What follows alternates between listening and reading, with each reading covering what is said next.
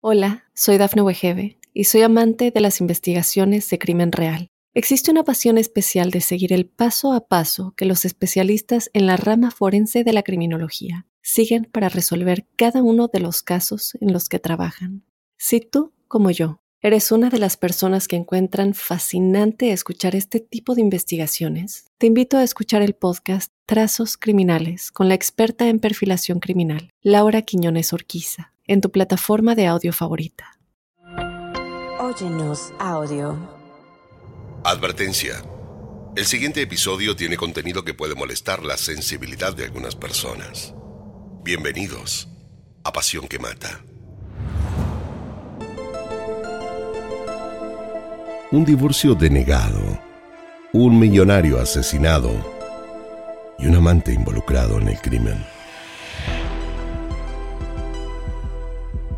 Esto es Pasión que Mata, una producción original de Óyenos Audio, en donde analizamos los asesinatos más terribles, las historias de celos, engaño, abandono y ambición que llevaron hasta la locura a sus protagonistas.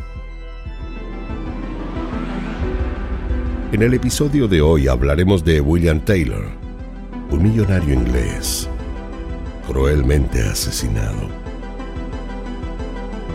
Soy Fabián Carabajal Bienvenidos.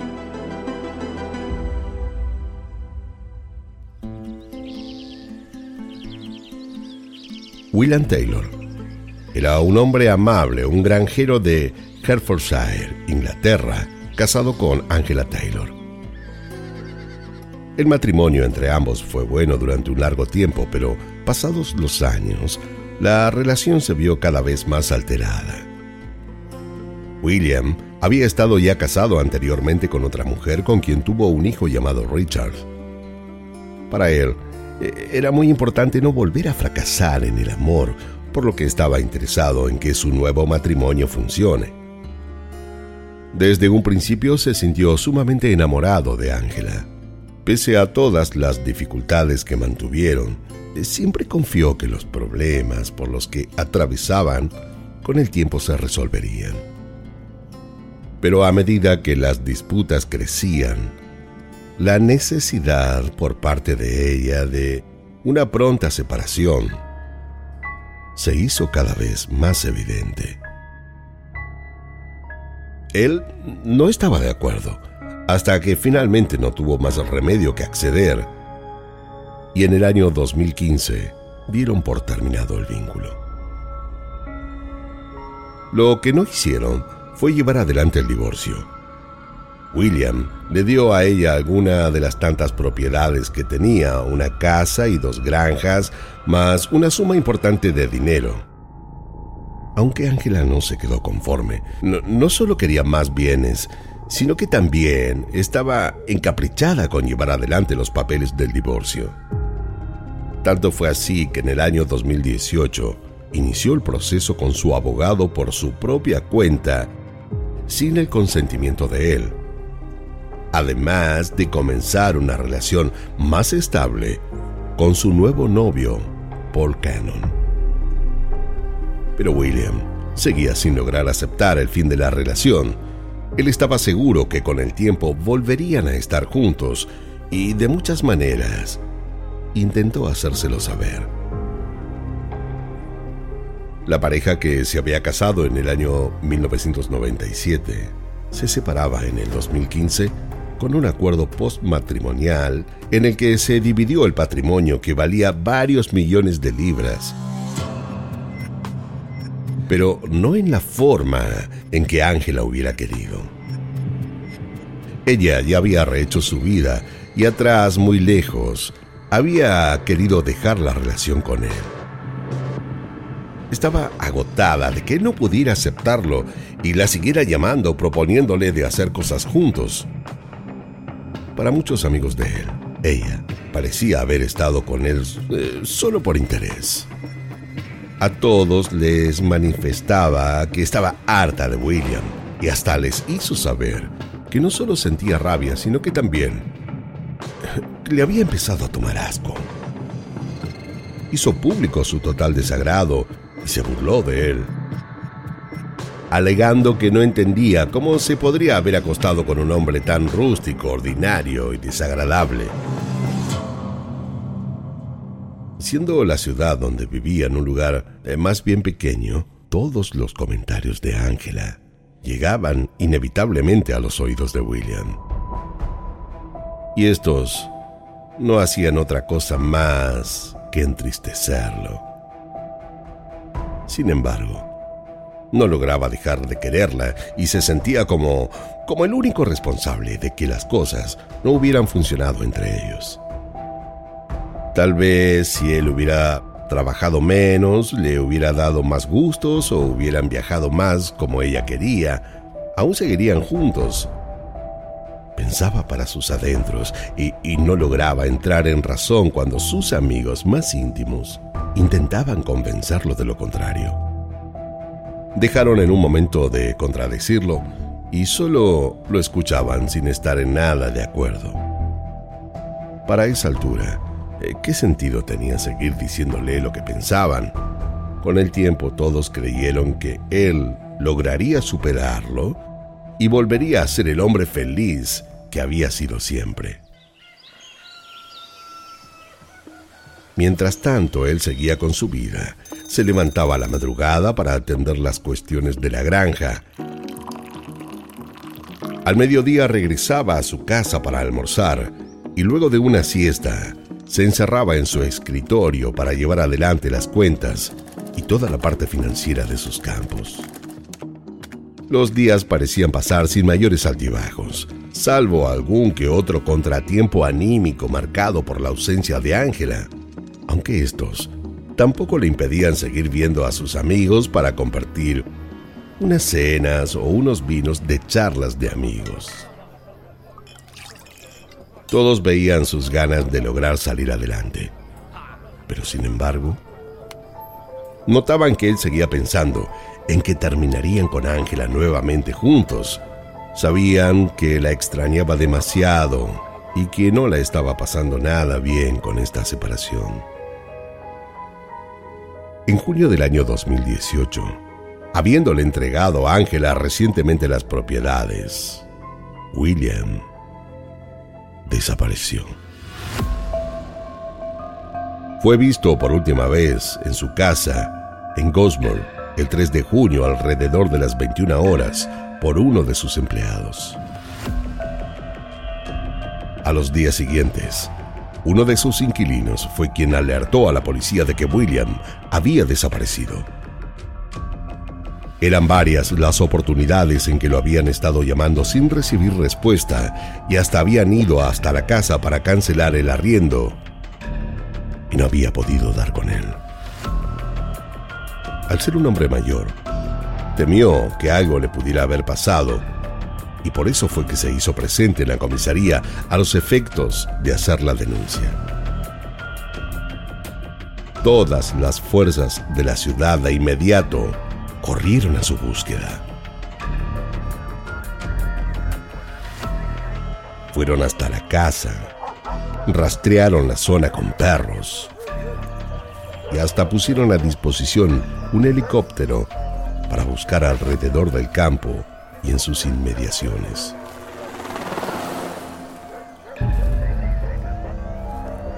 Pero William había desaparecido sin dejar rastros. ¿Qué podría haberle pasado?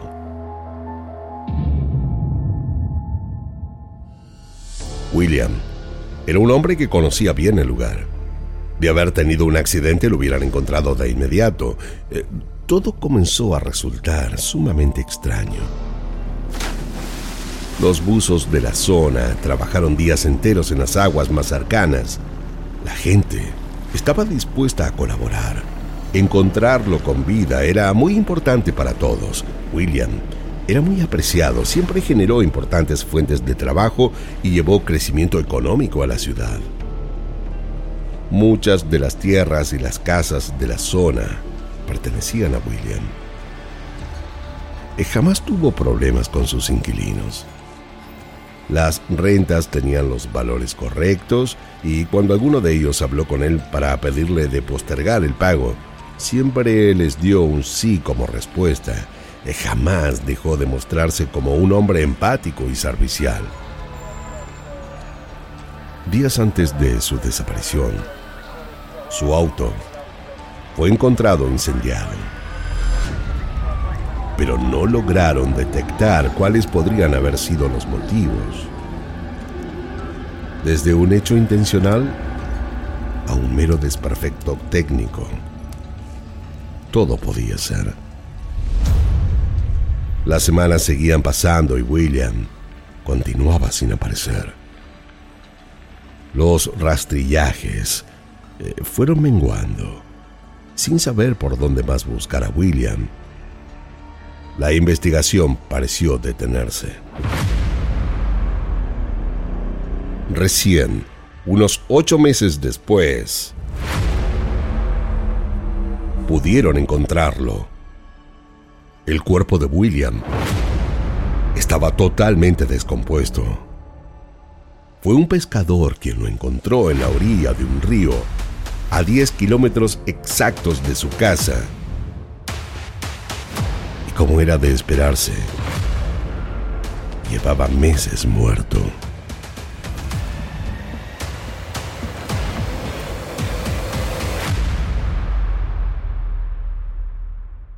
Hola, soy Dafne Wegebe y soy amante de las investigaciones de crimen real. Existe una pasión especial de seguir el paso a paso que los especialistas en la rama forense de la criminología siguen para resolver cada uno de los casos en los que trabajan.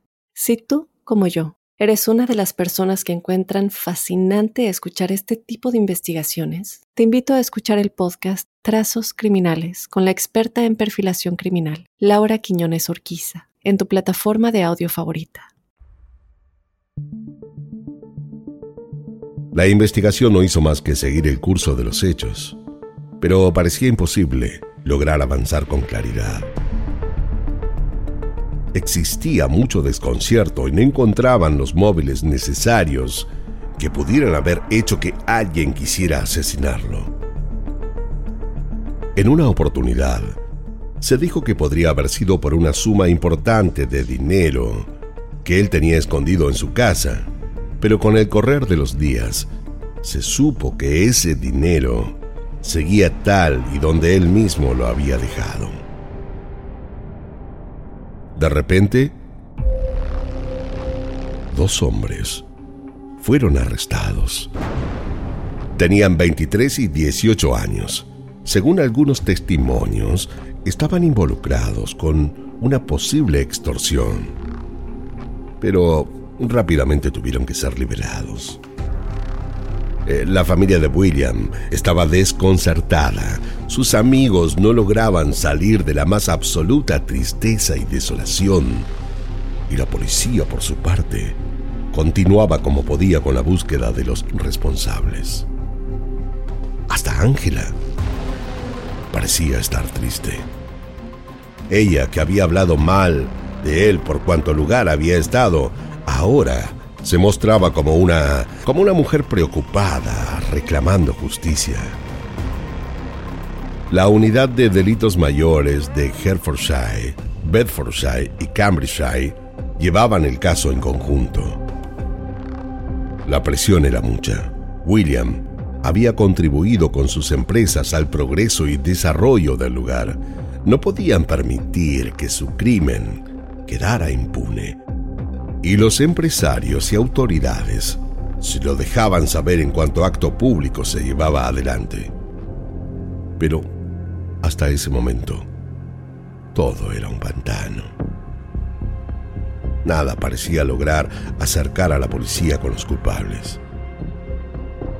Fue allí que se decidió volver a citar a declarar al círculo más íntimo de William, Ángela, amigos, familiares, empleados del campo y su propio hijo tuvieron que hacerse presentes. Pero nadie dijo nada relevante. Eh, no parecía contar con enemigos y menos aún con deudas que no pudiera pagar. Tampoco lo habían visto extraño en el último tiempo y cuando la investigación peligraba con volver a estancarse, algunos de sus amigos brindaron datos importantes. William, Angela Taylor y el hijo de su primer matrimonio, Richard, tenían propiedades y tierras de cultivo colectivas por mucho dinero. Tierras que William había comprado a nombre de ella y algunas que había adquirido al convertirse en su esposa. Pero la relación entre Angela y el hijo de William siempre había sido eh, más bien ríspida, tirante. Ambos desconfiaban de las intenciones del otro y la ambición los había puesto en veredas opuestas. Este había sido uno de los motivos principales que los había llevado a la separación. William siempre estaba en el medio de estas disputas sin poder resolverlas y menos aún lograr terminarlas. Esto lo hacía sentir angustiado. Eh, no comprendía del todo los motivos reales. Y lo peor fue que las peleas e insultos continuaron estando ellos ya separados. Además, William tardó en lograr perdonar a Richard la alegría que manifestó cuando él no tuvo más opción que separarse de Ángela. ¿Cómo un hijo puede alegrarse del fracaso amoroso de su padre? Jamás entenderé el odio que Richard le tiene a Ángela. Bueno, solo deseo que esto alguna vez termine y podamos estar todos nuevamente unidos, los tres, le dijo a un amigo. De estas declaraciones, la policía obtuvo más pistas. Con varios frentes en paralelo para investigar, las cosas parecieron apuntar hacia Win Griffith, un hombre de unos 60 años, quien habría sido contratado por Angela y su novio Paul para asesinar a William. Wynne se declaró inocente en todo momento y aseguró haber estado en una boda el día en que William fue asesinado Finalmente se comprobó que Griffiths decía la verdad. Aunque tuvo que admitir que conocía a William y hasta había trabajado para él. Eh, primero me llamó para que haga unos trabajos en la granja y en otra oportunidad me citó para que le arregle una estufa a leña. Era un buen hombre. Eh, no tengo nada malo que decir de él. Lamento lo que le pasó, pero yo no tengo nada que ver con eso dijo. Pero Griffiths reconoció que Paul, el novio de Angela, al que también conocía, le hizo una pregunta en una oportunidad eh, que lo hizo sentir incómodo. ¿Sabes cuánto costaría deshacerse de alguien? Eh, necesito que me lo digas. ¿Cuánto sale mandar a matar a alguien? Le preguntó Paul. Le pareció grosero y de mal gusto, aunque reconoció que tampoco la había tomado muy en serio, pero según algunos testigos que estaban con ellos ese día, esto eh, no había sido tan así. Griffith se quedó con eso en la cabeza y cuando visitó a su madre en el sur de Gales, aprovechó para ir a un bar donde solía reunirse con amigos y hacerles la misma pregunta ¿Cuánto creen que sale a asesinar a alguien? Preguntó. ¿Para qué había hecho esa pregunta? Para los fiscales, él había ido con el fin de obtener un precio para asesinar a William, pero Griffith en todo momento lo negó. Finalmente no se encontraron pruebas en su contra y no tuvieron más remedio que dejarlo en libertad. La muerte de William parecía estar condenada a quedar sin resolver. Pero la policía se resistía a tener que dejar las cosas así. La investigación tenía que continuar y con el tiempo lograrían dar con los culpables. En ese momento, el conductor de una de las máquinas de la granja y amigo de William, Richard Rush, se acercó a la justicia para brindar un dato bien relevante. El hombre aseguró que Ángela lo había amenazado a él y a otras personas más en muchas oportunidades. Te advierto que lo mejor es que te cuides de mí. Soy una mujer muy poderosa y sé cómo hacerte desaparecer a ti, a William o a quien quiera. Le dijo. Según Richard, a Ángela solo le interesaba el dinero. Ángela quería quedarse con todo. Ella manipuló a William y fue la única responsable de que él deje de hablar con su hijo. Richard odiaba a Ángela. Sabía qué clase de mujer era. Una embustera y ambiciosa que solo corría detrás de sus intereses personales, agregó. Todo parecía apuntar contra Ángela. Sin embargo, no existían pruebas en su contra. Frente a esto, un fiscal tuvo la brillante idea de dar la orden de peritar los teléfonos de las personas más allegadas a William. Y esto trajo muchas verdades.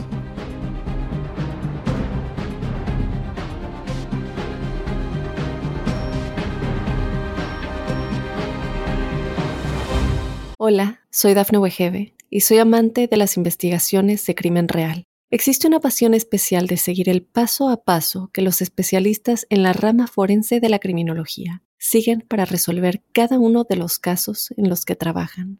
Si tú, como yo, eres una de las personas que encuentran fascinante escuchar este tipo de investigaciones, te invito a escuchar el podcast Trazos Criminales con la experta en perfilación criminal, Laura Quiñones Orquiza en tu plataforma de audio favorita. El peritaje de los teléfonos resultó tan sorprendente como fructífero, pese a que Ángela se había deshecho de su celular y Paul, su novio, había eliminado todos los mensajes. La policía logró recuperarlos. Los mensajes eran altamente comprometedores y para desgracia de ambos, todos habían quedado almacenados en las memorias. De años buscando a ciegas sin llegar a tener alguna pista cierta, los investigadores se paraban por fin en la verdad. La muerte de William había sido planeada y los celulares de ambos fueron la prueba que terminó demostrando su participación en este macabro asesinato. Pese a que no se encontraron las pruebas forenses necesarias, el jurado tenía aquí todos los elementos para ver su responsabilidad y adjudicarles la culpabilidad en el crimen. Fueron 2.800 mensajes de texto los que se presentaron como prueba. Quiero mantener relaciones sexuales contigo, empapados en sangre, en la mesa de la cocina de tu esposo, mientras él atado a una silla está obligado a vernos. Luego quédate tranquila, mi amor, que lo mandaremos al infierno, que es a donde pertenece. Escribió Paul. Lo último que deseo, Paul, es que él nos vea haciendo el amor. Eh, se dará cuenta que nunca lo amé. Solo quiero que... Solo quiero que lo asesinemos. Contestó Ángela.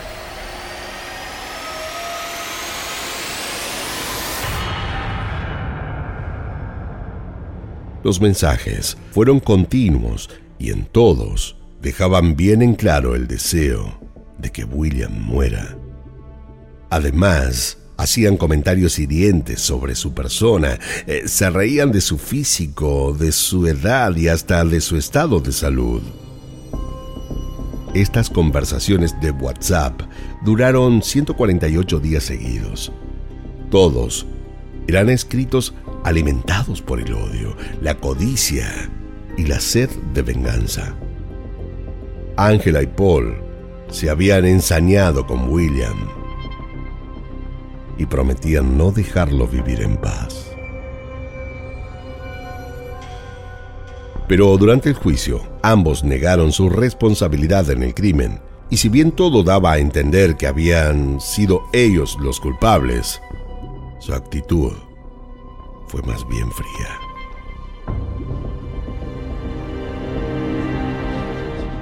todo el proceso, estuvieron sentados en el estrado, con la mirada fija en un punto, escuchando atentamente, pero sin intervenir en lo que se decía. Tampoco hablaron entre ellos o con sus abogados.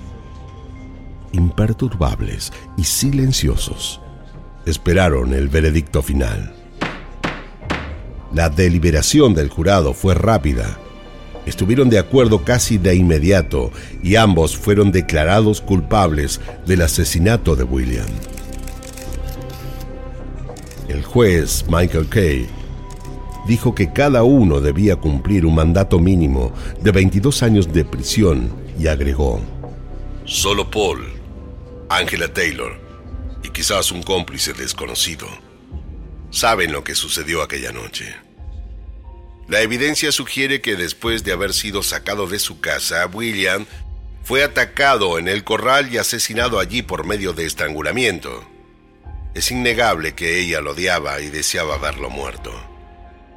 Lo que no se termina de entender es por qué, durante todos estos años en prisión, tal vez tengan el tiempo suficiente como para arrepentirse de lo que juntos hicieron. William era mucho más que un buen hombre.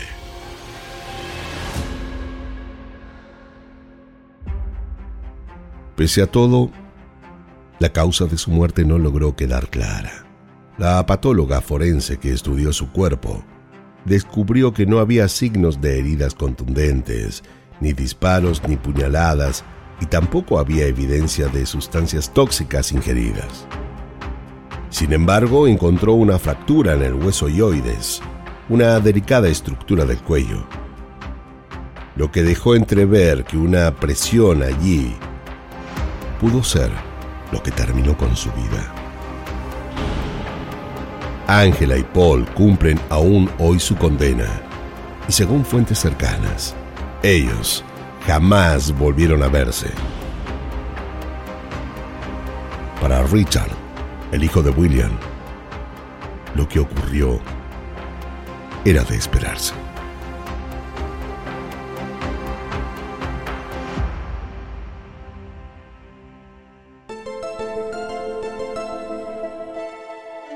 Esto fue Pasión que Mata, una producción original de Óyenos Audio.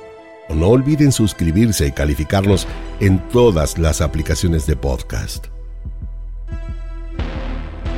Soy Fabián Carabajal y nos escucharemos en el próximo episodio, en donde como siempre descubriremos cómo la obsesión puede confundirse con amor cuando en realidad llega a ser una pasión que mata. En la narración Fabián Carabajal, producción ejecutiva Dafne Wigebe, guion y producción Débora Montaner, edición y montaje Fabián Carabajal, Diego Arce, música original Jano Joel.